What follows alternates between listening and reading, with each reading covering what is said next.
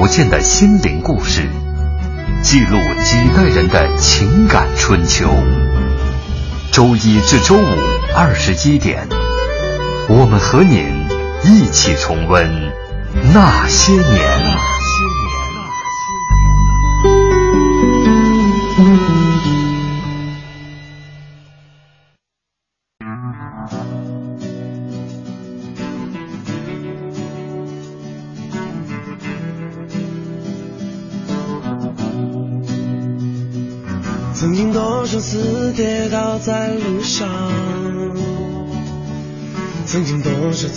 折断过翅膀，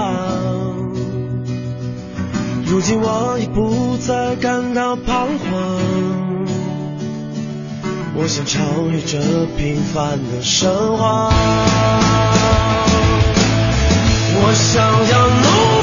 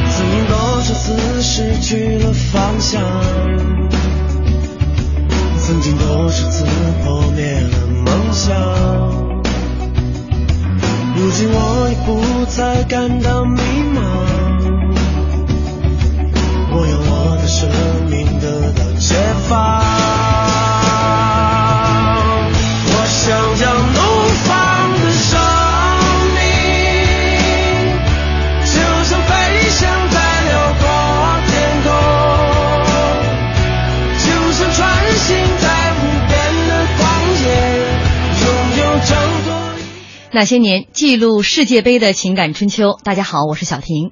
对于中国球迷而言，很多人的世界杯记忆是从一九七八年开始的。三十六年前，电视机还是奢侈品，几十人围住一台电视看球的情况随处可见。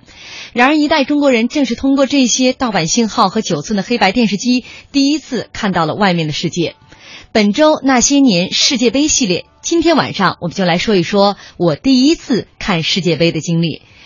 今天抢到沙发的同学是飞跃极限，那他点的这首歌《怒放的生命》，我们来看看微博上宗影全无说，穿白色球衣、黑色短裤的是某某队，穿灰色球衣、白色短裤的是某某队。说：“当年啊，由于只有黑白电视机，电视节目里播送足球比赛节目的时候，解说员为了向电视机前的观众介绍比赛的球队，只能用白色、黑色、灰色、深色、浅色这些字眼来形容双方队服的颜色。”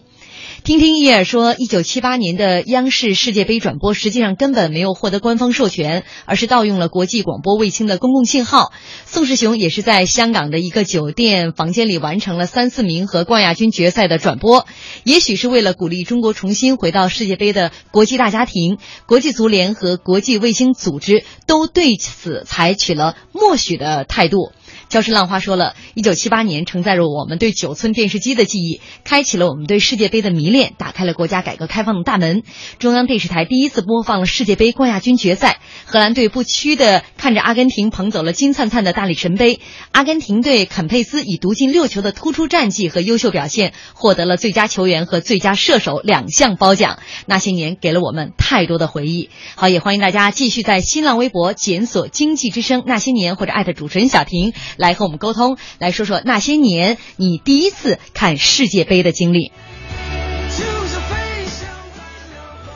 今天的两位嘉宾是我们经济之声两位，一位是资深帅哥，一位是资深美女。当然，他们两个今天上我们节目还有一个共同的身份，就是资深球迷。呃，先介绍一下，女士优先，朱红军。大家好，我是朱红军。说是什么资深球迷是还还可以算，资深美女反正你们也看不着。来，方军。大家好，我是方军。这个资深的概念我们也理解哈，就是岁数大呗。我没有这个意思啊。为什么要说一下资深呢？因为我太不资深了。呃，昨天还有我的同事在说，你要是采访方军和朱红军呢，就有一种学渣坐在学霸中间那种无力感。我今天就是以一个学渣的这个心态面对两位学霸，呃，说一下你们跟世界杯的接触。我好像听到方军是从一九七八年中国第一次开始转播世界杯就开始了。呃，应该我觉得可能很多人，中国很多人看世界杯应该是从七八年开始，然后世界杯呢，就是对大家的印象其实也是从，可能从七四年开始算另外一个新的阶段嘛。大家都知道，这个七零年的时候，呃，巴西得了连续就连得了三次冠军以后，这个原来那个雷米特杯就永远归了巴西，然后大家就觉得七四年以后就是现在看见的那个世界杯就那个大力神杯，这个是这个是不是不能永久保留？大家是一个流动奖杯，大家也认为那个是从七四年开始是世界杯的一个新的时代。那么其实中国很多球迷大概都是从七八年最早开始，因为之前看不到嗯，啊，七八年开始，七八年还不是转播，七八年应该都是录像他们好像是在香港，啊，就在录像。就是其实我七八年看的看球的人应该不是特别多。总体来说，可能中国的球迷应该多数是从八二年开始的。嗯，七八年可能只播出了几场，就是半决赛和决赛的一些比赛。好像当时也是这个宋世雄在香港在香港找一个啊酒店里面哈对，看完这个比赛，然后在这个配音，然后再传回到国内对。这是七八年，但是七八年有电视的，七八年方总那会儿多大？十岁，不是不是不是，还是说年龄是吧？就是要把你年龄揭出来。我必须一是揭露年龄，反正我二是记事儿了。呃，二是说明一下当时的土豪身份。那会儿你们家有电视了？呃，我记得不是，应该是那会儿看电视，就是这回忆起来看电视的过程了，就是大家都是集中在啊集体有电视的地方看。对或者是办公室对或者是七八年，其实给我留下的印象就是，因为小时候看东西啊，留下的印象都是细节。嗯，其实你不太注重什么比赛的结果啊，因为那会儿你还分不清楚说哪个是世界强队啊对对，或者其实你对足球的历史都不是很了解，就是记住的，我记住的就是细节，一个是就是肯佩斯那年的肯佩斯，其实那年的肯佩斯对，嗯呃，大家可能也记住的都是他。其实那年有很多人，就是其实跟未来足球有很多相关的人，但是大家记住的就是肯佩斯，就是刚才红军说的一头长发。嗯然后还有一个细节就是，阿根廷决赛夺冠的那一场，就是全场飘着纸屑，嗯，就是那个白色白色的，就当时根本不知道那是什么。经典。就是怎么能看见一个足球？咱们也那会儿也很少去现场看，就国际比赛都看不到。就说这个比赛怎么踢完了以后会是这样的，全天就全场飘的像雪雪花一样。嗯，其实都是纸屑，就是那个镜头是最印象深刻的。就是没有想到球迷会用那样的一种方式在欢呼，呃，就是那种方式，你根本不知道，没没见过，嗯没见过。其实可能后来都这种场面在世界杯都不多，那个是七八年那届世界杯的一大这个一道风景线嘛，嗯。就是那个全场飘纸线。因为那个正好是在阿根廷办的，对对。嗯，因为这个好像是阿根廷球迷的一个一个发明创造，嗯嗯嗯。后来就成为他们的保留项目了，嗯。我还看到说有一个人在回忆，因为七八年那年是国家恢复高考第二年，七七年是在冬季高考嘛，然后七八年就变成了夏季高考。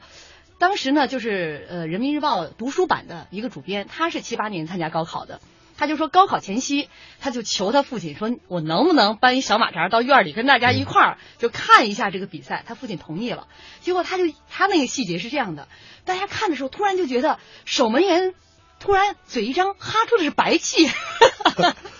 因为咱们的夏季正好是这个南美阿根洲廷的冬。天，嗯，然后大家都在那奇怪说：“哟，他们怎么穿长袖啊？怎么还穿着棉袄？踢比赛呀、然后这个学生的父亲就站在身后说：“啊、我们是两个半球，我们的夏季是人家的冬季。嗯。每两天高考地理就有一道这个题：哦。北京夏至是阿根廷布宜诺斯艾利斯什么样的季节？是不是出题的也看过这比赛呀？这小婷，你的意思就是说，其实看球是不耽误学习的，是吧？而且还有有可能增加成绩，是吧？就是看你用什么样的角度看这个比赛。当时他就想，呃，五百七十万考生能够答对这道题的，估计都是有条件看比赛的人。其实我也是这个，就往后说几年哈，就是我这个世界杯跟我的那个上学的经历也是匹配的。八六年我也高考，啊，九零年大学毕业，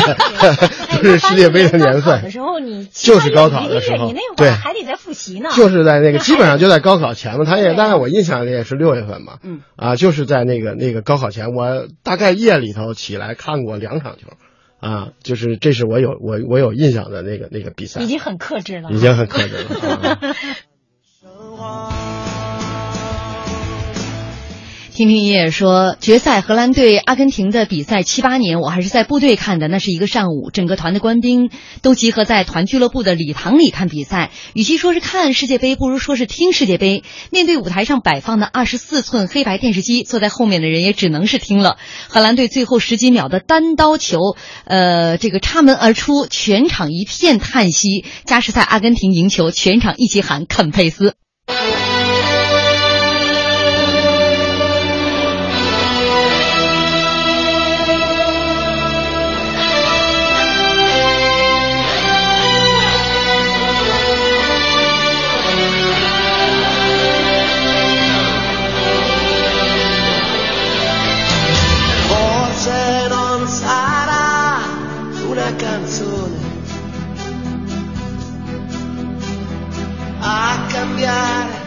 欢迎大家继续锁定中央人民广播电台经济之声《那些年》本周《那些年世界杯》系列。今天我们来说一说那些年你第一次看世界杯的经历。欢迎您在新浪微博检索“经济之声那些年”或者艾特主持人小婷。水天老周说，一九七八年是录播，中午左右呢，在同呃在同学家看的，解说员也不熟悉，就爱说几号带球，几号过了人射门什么的。印象中裁判偏袒阿根廷，荷兰很受欺负。呃，朱大牌说，第一次上呃当小学生的时候看九八年法国世界杯，穿着几十块钱的盗版巴西队服，守在电视机前，一边兴奋的上蹿下跳，一边高唱 Go Go Go 啊嘞哦嘞哦嘞！九八世界杯让我爱上了黄健翔的解说，爱上了足球的激情与热血。好，也欢迎大家继续锁定我们的频率，我们接下来继续来听方军和朱红军讲述他们记忆当中的世界杯。到八六年那场比赛，因为之前中国打这个这个小组赛的时候，跟香港跟当时的这个香港你说的是预选赛，对预选赛，啊不是小组赛，对预选赛嗯啊，在为了出线是五月十九号，是在519是在工体。对那场比赛，这个 你去现场看了吗？呃，那不是因为你还有不是本人条件吗？不是本人，确实是在你想。想，我就觉得以这个七八年第一次能够在电视上看，呃，这个世界杯，以及有条件看电视的，八六年一定会到现场。不五幺九这个事情，反正呃是一呃85件很很重要，一九八五年八五年很嗯很重要的一件事。那个那是上高中的时候，嗯啊，确实是在现场。呃，也是留下很多深刻的印象。咱不说这个球赛以后的那个印象，只说球赛那个现场的印象。确实是我那个那个场比赛的印象是那个细节是什么？就是那场比赛完了以后，全场大概有三分之二的这个观众是没有走的，嗯，就全部站在那个工体里头，但是全场是没有声音的，就是整场是安静的。嗯，就是大家就是处在一种就是这个当时还无法 对，还无法舒缓自己心情，但是也不知道怎么办了。嗯，就是你没没什么可表达的在那现场，就是我觉得那个细节也让我觉得挺震撼的。你想，这一个一个这么大的一个工体，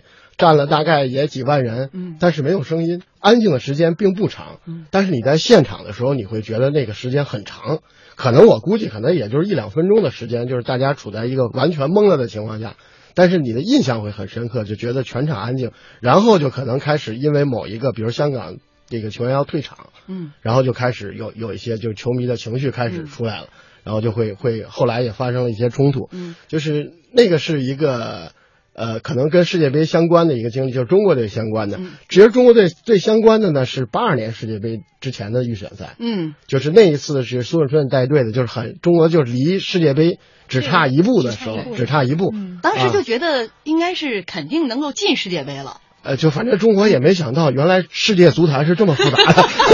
对，说已经就就放假了，大家啊对没想到人家放了水，让中国队必须有一个背对水一战。对，还要再踢一场相当于附加赛那种那样比赛，就从来不知道，因为那也是中国正就是其实改革开放以后刚开始所谓这个这个走向世界的那个开始，所以呃，确实可能没想到这个是会还会有这么多的因素，还会有什么。呃，人家放不放水，反正人家默契了，嗯。就是咱们完全没有这种思想准备。但是其实我觉得，呃，对中国足球在世界杯的经历，其实那一次真的是很可惜。如果八二年如果能进到决赛阶段，我觉得中国足球在未来后头的三十年里，肯定会走的不一样。因为其实有一个数据啊，可以说就是世界杯是个赚钱的，红军知道这个，而且这个去踢比赛，这个组委会、国际足足联会都会有钱给钱的。嗯我记得当时的那个那个钱是这样的，好像是，呃，三场小组比赛嘛，就是你去了以后肯定会踢至少踢三场比赛，大概一场比赛是九十万美金，是给足协的。那个时代吧，那个时代就是八二年的时候对，那个时代九十万美金，就是说你只要是中国出现去踢这个比赛，中国足协就至少拿二百七十万美嗯金。二百七十万美金大概当时相当于中国全年对足球的投入。嗯，就是折合人民币的话，大概相当于全年的足球投入。就是假如咱们还先不说踢完了以后会带动多少，就仅说这个资金，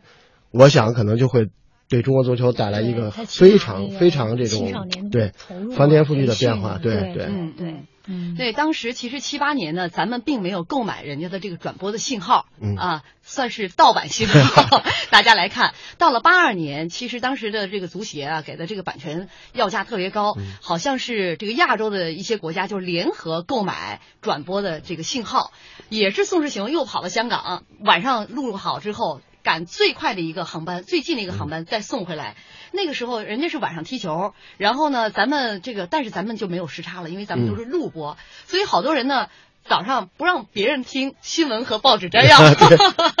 禁止周围的人听新闻，嗯就怕提前知道了这样的一个结果。那时候其实是八二年应该是能够做到的，因为这个资讯没那么发达嘛。嗯但是八二年呢，我还真的是从早晨这个听节目，呃，听广播听到的那个消息，就是八二年的时候，很多人喜欢巴西都是从八二年开始喜欢嗯。巴西的，而且我想可能在我的印象里，但可能在很多看球比较早的人的印象里，那是最好的一个巴西队，嗯。就是八二年世界杯的时候科、苏格拉底然后法尔考法尔、考。卢尼奥尔，就是他们当时排出一个阵容，曾经这只有他们用过，就中在历这个足球历史上都没有过这种打法，就是叫二六二的一个阵容，嗯，就是两个后卫，六个中场，两个前锋，就是因为他的中场太强大了其其实他简单的说是个四三二的翻版，嗯就是把两个边卫。边后卫也提到中场去，嗯但是他的中场太强大了，就是就是我现在还可以基本上说出八二年世界杯，就巴西的主力阵容，现在一四年的我都说不出来。实际上，中国那一批巴西球迷有很多巴西球迷就是看八二年世界杯培养起来。培养起来如果你看这个说这人是铁杆巴西，那肯定就是如果不是大罗、小罗那波啊对对就是年龄往上的，基本上都是八二年。对对，我就是那天早晨听广播听到的，就是巴西二比三输给意大利，嗯完全崩溃了，就觉得那时候的巴西就简直是就是那个像神一样的队伍，就输给完全不能接受那个事实。嗯，这个我估计可能没在没这个崩溃到不能上上课了，但是也也 心情极差。幸亏是八二年啊，不是八六年，要不然就得影响影响对对对，高考我肯定现在做不了在这儿说话。你说这八六年的时候，有一位这个球迷把五十二场比赛全部看完，邓小平嗯，啊，他是看录播他好像是看录播，因为我听说小平同志是这样的，他不，他因为身他岁数大嘛，嗯不熬夜，他是比赛结果家里人都不全都不允许告诉他，嗯然后他第二天早上起来，他是看看录播，只要告诉他是他跟谁急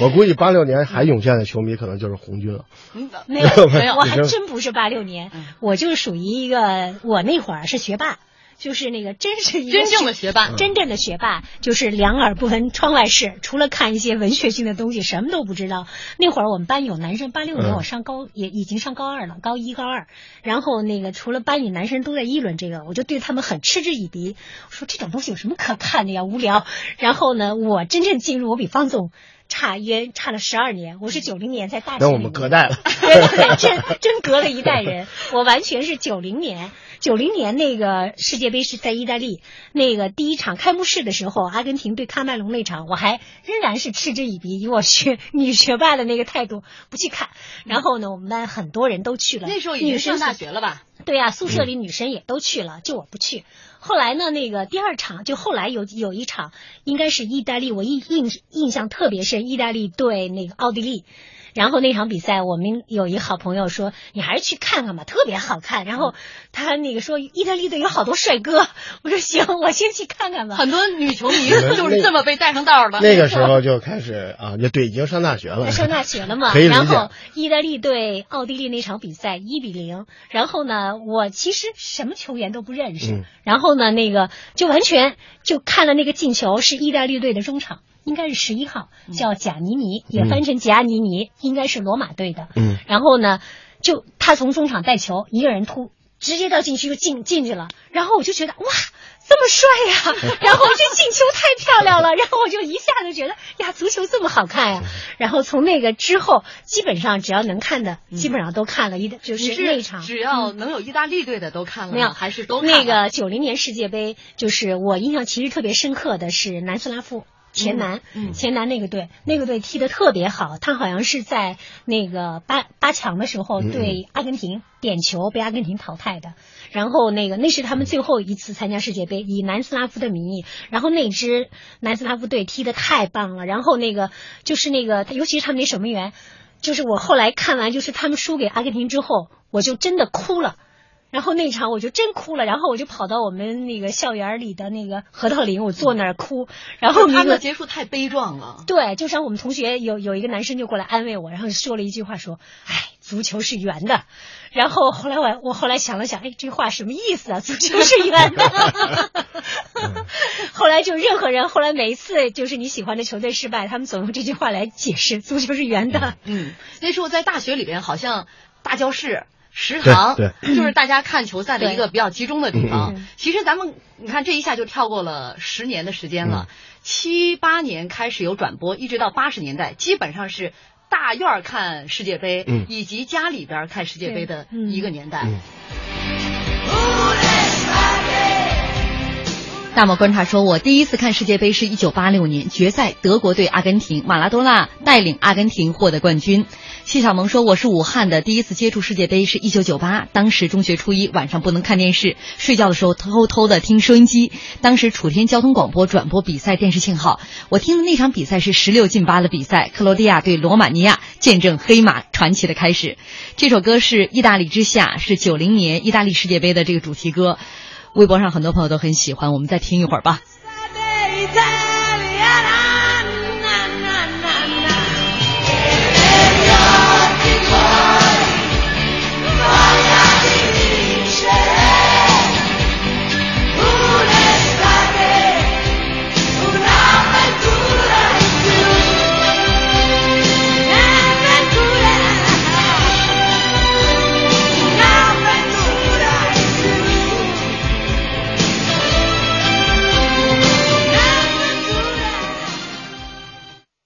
When you walk through a storm, hold your head up high and don't be afraid 鉴于那些年的这个真球迷很多，有谁知道这首歌是什么歌吗？微博上小太阳阳说，二零一四我新婚的第一年，因为老公我认识了那些年，因为我老公我第一次看了世界杯。虽然现在依然对世界杯不了解也不喜欢，但是那些年已经成为我们睡前必修课，这是我唯一爱上他的爱好。但是我是觉得你通过那些年已经了解了很多足球知识了。我们号称现在主持人已经是伪球迷八段九段，你应该比我们段数要高，因为那天那些年的这个关于足球知识的问题，你已经抢答了，而且是在这个获奖名单之内前五位，我没记错的话，你是其中之一。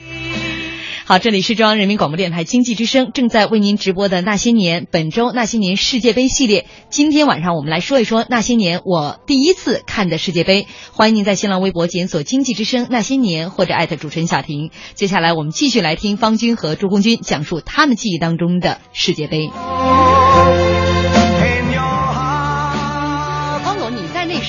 就是九零年以前，因为九零年以后开始有了酒吧，人们开始去酒吧看世界杯了。那你在九零年以前看的这个世界杯，这种看球方式和今天比，你觉得让你特怀念的地方其实这个，我觉得我的可能说看世界杯的经历，真的是对你那个做这期节目，还想了一下哈，可能是真的是往前数的那些经历更让你记得住啊。可能真的是九十年代以后，特别是到了这个本世纪以后，可能那个球你都不太记得住你看球的那种经历了。这个我曾经八六年的时候，那会儿还是就是高考那年嘛，我高考那年，但我们还曾经干了一件，我估计可能是在中国可能很少有人干的一件事儿，看球的一个经历。这个我们在学校里头，这个世界杯的时候，在学校里头开了一次盘口。哦。就是高中的时候，高中的就时候。是同学们自己啊，自己 在那儿对，就是就是对我们对、嗯。我们几个人呢，就是原来可能这个还真的是按这个这个博彩公司的方式开的，是我们几个人说，这个几个人商量了一下，定了一下赔率，哎呀，这就是中国足球彩票的这个 诞生发源地啊。对，然后就是说我们列了一个赔率，大概当年我印象里的可能赔率最低的可能还是巴西，嗯，也就是当时是巴西这个这个最火的时候嘛啊，大概可能是一赔二或者二到三的程度，我忘了。嗯呃，那年的冠军是阿根廷，但是我也记得阿根廷，我们当时阿根廷当时其实并不被看好那一届世界杯的时候，阿根廷当时我们定的赔率是一比十一，嗯，但是高的，嗯，我们那一届的学生里没有一个人看到阿根廷。后来我们就成，我们后来已经准备这个这个组委会的同志已经最后决定，如果是阿根廷的话，嗯，我们可能就准备跑了，因为我们可能赔不起那个钱。了。虽然人家可能就压那时候可能就压一块钱、两块钱，但是赔不起啊。然后一一一块两块钱就意味着赔可能赔二十多块钱，要是有人多的话，我们就赔不起了。但是好在这个确实没有人看好阿根廷，但是那个时候呢，有了那个之后，大家就变得看球就变得很有意思。对，就是诞生于足球另外的一种啊，对，甚至我们就是那一届有一次很呃是德国和摩洛哥，摩洛哥那次是所谓黑马的角色，非洲球队当时还不是很强，呃，大概应该是八分之一还是四分之一我忘了，呃，德国对摩洛哥，当时也有嘛，就是我们也有很多投机分子压这种很偏门的球队嘛，就是因为它赔率很高嘛，确实我们班有一个同学压了摩洛哥。为了看那场球，早晨确实是逃课。然后后来这个到十点多好像来了，很郁闷的来了，说大概摩洛哥全场这个一直都是零比零的状态，最后大概八十多分钟让这个呃德国进了一个任意球，嗯而这个任意球进的呢也有点诡异，就就是还说细节啊，就是大概这个任意球排了三个人的人墙，距离挺远的，就在踢踢球的一瞬间，排在最左边、最右边这个人吧，突然走了。就离本来是三个人站在一排不知道就突然你就离开了。觉得背后是然后那个对啊，然后那个那个球就从他站的那个位置踢过去就进了。嗯，然后我们就，于是我们就跟他说：“你以为我们组委会什么能力都没有啊？” 是我们安排的，最早的操控比赛的人。所以就都记得，其实都是这类的事儿，嗯实际上就挺好玩的。就大家把这个这个足球变成一个，可能就是你说的，小宁说的，可能会增加很多，就是可能足球之外的，嗯又让你吸引，可能能吸引很多人。如果没有这件事儿，他这个这个同学可能坚决不会把摩洛哥的球逃课看完。嗯嗯，没错。但是我刚才他讲到一半的时候，我都在琢磨，就是他把细节讲的这么的详细，他是不是就是那逃课的？不是我还在揣我测。我们是定赔率的，我们不参与。不参与他所有工作人员，所有工作人员是不不参与这个比赛。可能我觉得，可能像大城市的，就是那种像北京啊、上海啊、广州啊，我觉得那会儿看球比较普遍。实际上，像我们小城市那会儿，我觉得即使是工作的阶层、工作的人群，看球也很少。其实是看球是从是是更多的是从南方开始过来的。就是我我就想说，八二年的时候看世界杯的时候，我还曾经做过一个简报啊。嗯这个呃，因为因为可能有些条件，那时候看过一点这个香港的报纸的报道，就是剪了很多就有照片，因为他香港的报纸上才有照片，咱们因为去现场报道的这种记者很少。其实很多包括看球就是从这个香港过来的这种传统很多，嗯。包括比如说这现在大家都说世界波，就是一脚世界波界波这个词儿就是从香港香港来的啊，对对对那个那个波。波就是那个那个球的那个嗯。那个那个那个音译嘛，对啊对对。就是他从那儿过来，但是也有一些原来当时也看不懂，香港管裁判叫球证，就是踢球的球，证明的证。他们管点球叫十二码球。啊。所以，对嗯他有很多，包括乌龙啊什么这些，都基本上从那边传过来的。而且那时候的人，他看他们的音译的人名儿会会很有意思。我嗯就是比如说，呃，这个红军应该知道是吧？比如说，就季科呀、什么这种名字，就是在那个粤语译过来，嗯你就很诡异啊。他意意思叫薛高，薛。薛高。薛高，姓薛的薛，高矮的高，就是你完全不知道这个人是哪儿。是是，真真这么说，还真不知道说的是几颗。他尤其是像像西语系的很多发音，就是那个比如说哈维，实际上不应该是哈维，嗯好像是沙维，好像是，嗯嗯是吧？就是发音，它很多就是咱们自己央视翻的跟新华社的准确的翻翻译都不一样，嗯啊，但是咱们就约定俗成了。嗯嗯你要再说成别人，我们都不认识。啊呃，你看我身边都是非球迷啊。呃，曾经看过一场西班牙的，当时来中国跟皇马踢比赛的时候，那劳尔、嗯有很多的他的女粉丝就现场喊他的这个名字，但是人家就用那个这个西语老五就这样喊他。对对结果呢，我那个旁边那个摄像，哎，这球队有叫老五的吗？呃，这都是我身边非球迷发生的一些笑话。但是说到这个球迷和这个球星之间的这种情感，包括你喜欢的这些偶像，从九四年我就觉得一个名字突然就红遍大江南北，巴乔。巴乔，哦，巴乔嗨，就是从那一刻起，好像中国的女球迷的这个数量蹭蹭蹭的就开始上来了，就从巴乔的实际上从，九零年开始，女球迷就开始多了，嗯就是九零年开始，就是因为意大利的就帅哥是吧？不是因为意大利的帅哥，我是觉得就是意大利之下，他那个感觉，他还是非常浪漫。他做的就是首先开幕式做的就比较好，然后呢，可能那会儿的传播手段也比较，尤其八六年那会儿吧，可能还不如就是其他的媒体的传播手段没上来，也就是电视。但是九零年之后，很多都市报啊，嗯全都起来了。我就记得九零年之后开始，像北青报啊什么的，张璐啊这些人就已经开始在媒体上很出名了，他有解说的空间了，一批很有魅力的解说员出来了，然后一批球评人啊、前球员什么的，这样他就有一种推广效应。然后很多像我们这种刚开始完全是门外汉的，就是学霸型的，竟然也都迷上足球了。他实际上可能是一个偶然的瞬间，但是他当时那个大环境是不可忽视的。嗯他不是要不然那我我不知道有这样的一对而且当时南方的哎广州的一家报刊专门出了一个特刊，叫《意大利九零》。好像那会儿足球就是在报已经足球报起来了对对足球报已经足球报来起来了。对，嗯，因为我上初这个高中上中学的时候就，就是后期足球报已经起来了，对对。就是对这对于我们来说已经是那个就是这个节衣缩食需要买的那个那个报纸。对对对，它这个信息量很大，嗯。它会告诉你很多欧洲那些五大联赛的那些东西，然后你就对这个球队、对这个球星，你就了解的就更多了，然后你就会更更投入。嗯。然后那个足球就是好像就展现了一个你另外一个世界，就是那些那批，好像九零年，就是刚才红军说，可能就是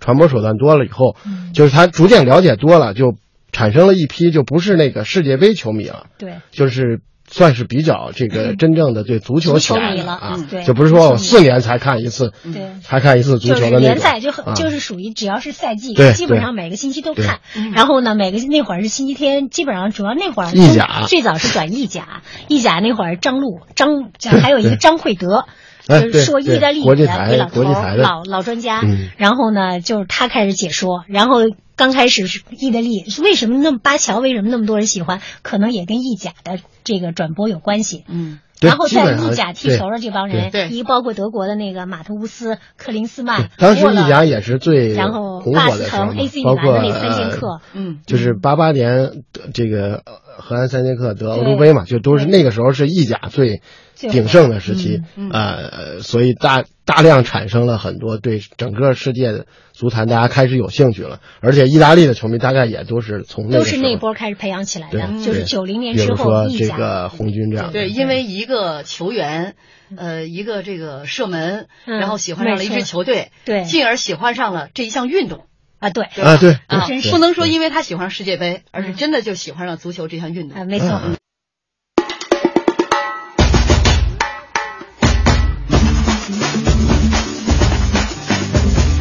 来看看微博上大家的留言。守望者海说，第一次真正看世界杯应该是二零零六年，印象最深的就是在斯卡拉里的带领下，有黄金一代和世界超级新星 C 罗组成的葡萄牙战舰连克荷兰和英格兰，历经这两场惨烈大战，杀入世界杯四强。山东小个子说，八二年上高中第一次看世界杯，但看的最过瘾的是八六年的墨西哥世界杯。在大学期间，白天我就负责修教室里的电视机，同学呢负责预留窗户，半夜爬窗户进去看。进球第一个喊叫的居然是一女生。唯一的，好，也欢迎大家继续在微博上来跟我们来分享你关于世界杯的记忆。欢迎您在新浪微博检索“经济之声那些年”或者艾特主持人小婷。接下来我们继续来听方军和朱红军讲述他们关于世界杯的记忆。呃，后来这个巴乔自己写了一本儿这个自传，嗯反正跟同一年发行自传的贝克汉姆，这个销量远远超过贝克汉姆。我估计巴乔可能在在中国可能比在意大利都红。啊，对，我觉得有可能，啊。而且巴乔在日本也很红，啊因为他后来他信佛教，嗯。然后呢，就是喜欢巴乔的那一代人吧，现在你想都四十多岁了，实际上可能我觉得购买力要比喜欢贝克贝克汉姆那一批购买力要强一点。啊那批都得找你们要钱，对 对对。巴乔可能跟足球更相关一点，对对，就是到小贝那个年代，就有很多东西已经就是喜欢的是小贝啊。已经是那种看不看他踢球无所谓的啊，我进进电影院在那个酒店门口等着，也不会去球场看他踢球，就是为了看他本人。但是巴乔的故事呢，可能还更多的是因为他踢球然后就像那种那个你说那没落的背影啊，就是说，比如说他那年的点球嘛，就大家说那个点球嘛就是那一场其实是巴乔以巴乔一己之力把。意大利一直撑到了这个决赛决赛，然后又是因为巴乔的罚失，然后失去了冠失去了军冠军。就让这种这种冲突固执性很强，就特别适合女性。对，哎，真的喜欢巴乔的男性球迷是很少的，嗯。男性球迷一般喜欢什么马拉多纳那样的哈。你看，刚刚说到这个球迷对于球员的一个喜爱，其实从八二年开始，中国就有了自己第一代的铁杆球迷。当时是呃，也是意大利队罗西，呃，这个鞍钢有一个工人，嗯，就是看完这个，这个。看完这对，后来他他就自己改名叫罗西改名叫罗西，中国第一代的球迷铁杆号称到现在还是。依然是这样。然后。而且他当时是辞去了自己的对。工作，就职业球迷。跟老婆离了婚，嗯，就开始行走天涯，嗯。就为这个追随自己喜爱的这个球队。嗯，红军，你要是对这个球队的喜爱，你会用一些什么样的方式去表达？表达的话，我觉得就是比较关注，比别人更关注。嗯但是因为他可能跟人跟人的性格不同，个性不同，他可能会有像罗琦那样的极端的是少数。他，但是他那种是挺挺让人这个属于我，我是一种敬畏的心情去看，我做不到。但是呢，就是属于他是我生活中的一个爱好。嗯，我觉得我缺了他，我就觉得生活很无聊，很无趣。喜欢足球就是喜欢看足球，我自己平时我也我也去看那个，就是比如说嗯朋友嗯或者是台里面自己的一些这个足球比赛也看，就是不仅是看那个电视上的，我也会关注身边的那个足球，就是也会因为这个会交到一些朋友，他就跟我喜欢喝茶，或者说喜欢你们喜欢去卡拉 OK 什么这种是一样的，是我的一个爱好，一种情趣。档次差距这么大呢？就没有，都是我觉得都是一样的，无所谓。他可能正好对了你的胃口了，嗯或者说对了你的就是生活中某一个契机，比较合你的那个缘分了，投缘了，然后你就喜欢他了，一种啊缘，分。这种缘分，我有方军，你对哪支球队的缘分是怎么来的？或者说你喜欢的那支球队是在哪一刻喜欢上他的？你是喜欢英格兰吧？呃，对，其实就是这个，就是不争气。对所以每次说英格兰，我都觉得他们像是要黑我。这个其实就是开始看球的，其实大多数人都是这样是因为喜欢看那个利物浦，啊，喜欢英对对对格兰的，，就是因为我可能看这个比就是刚才说比就是红军他们隔代啊，隔代看的更早一点。比如九零年的时候，就那个时代的是意甲的时代，就是我们看球可能更早一点。就是当年可能看到的也是欧洲有一些比赛，包括有一些英格兰的比赛。就是当年喜欢，我现在依然还认为自己是利物浦的球迷啊，就是因为很小的时候看。你周围人都已经不认为你是利物浦球迷了？不是因为很利物浦不是因为不，但是后来衰落了。是因为周围的人好多人都不知道有利物浦这支球队。对对，今年很多人都知道了，尤其有了苏亚雷斯之后，对，你像今年还会更红的，有了这个这个，你像这个苏亚雷斯苏亚雷斯这个利物浦利物的，浦的，而且估计今年酿成这样的事件以后，别的队也去不了了。只能继续在人在酒厂。除非把门牙摘了，是吧？就是当时的其实的所谓的欧洲红魔啊，嗯，指的是利物浦。那时候曼联还没啥事儿呢。对，嗯所以还没有曼联的那个，还不是曼联的时代，所以从那个时候，可能你看到的这个更多的东西，你最早接触的，对于是你就喜欢上了这个比赛，然后喜欢上这个球队，然后呢就觉得，就刚才红军说的，他上升的层次高嘛，就是寄托嘛，人生就人生就有了目标嘛。但是我觉得这个倒没有到，我倒没有对每个某个队或者某个球星。这个追追随到那种程度啊，我们还是本着这个这个文明观赛、理性看球的 态度，呃，但是你就觉得这个球队好像似乎跟你有关系了。时间越长，你就觉得这个可能你们的这种你说的那个缘分也好，或者你建立的这种关系更加持久嘛。然后你也觉得好像我冥冥之中好像跟他有点什么联系，于是你也更愿意坚持在这一个一个球队上，然后坚持在一个球队上，也体现出自己是更资深的人啊啊！因为现在就是说，这个大家普遍认为看球多的人，不能是说今年这个队强你就喜欢这个队，对对啊，就像看 NBA 一样，你说你喜欢乔丹，人大家一致的会会说，你这肯定就是因为乔丹打得好嘛。所以真正比如说他为了表现自己是一个资深的、看得懂球的人，一般不会说那个最牛的那个人或者最牛那个队，或者是说我四年会转换一个队，都说我坚守一在一是坚守，坚守就跟那李。承鹏，我看他说了一句：“什么叫死死忠？”他说：“我是阿根廷死忠哈。什么叫死忠？就这个球队死了我还忠，这届他死了我还忠他，忠于他，这叫甚至我我看国外的很多这种球迷哈，都是属于家传的，对对家传的父辈、祖辈喜欢某一支他球队，那个到了孩子依你看然。英超的俱乐部啊，他会留一些位置。你比如说阿森纳呀、曼联啊这些，就是非常成功的、有传统、时间很长的，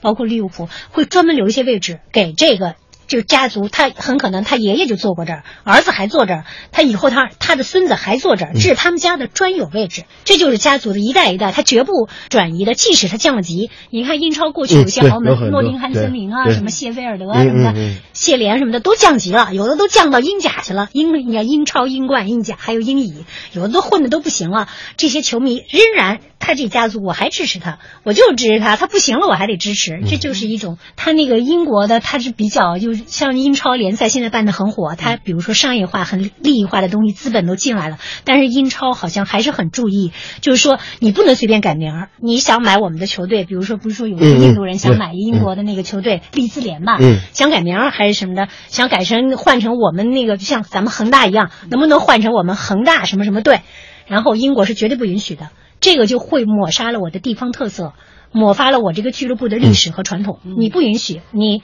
你要买可以，但是不能改你的名，别改你的那个企业的名儿，它永远是这个地方的名儿，嗯，它就是有一种归属感。对，嗯这种传统的坚守，可能用一个词儿说比较轴，但是现在想想挺美好的。对对对，呃，对对于甚至是在那个地方生活的人，他可能成为永远居住这儿的人永久的回忆。好，我们说世界杯这节目也快结束了啊。刚才方军有一句话说，讲世界杯的一些细节，可能就是小的时候看的那些比赛，印象会非常深刻。嗯。但是就最近这些年的世界杯来说，可能有一年，呃，所有的中国人都会记得，就是二零零二年世界杯对吧？那是中国队唯一一次打进世界杯的那次比赛嗯，那我也看了，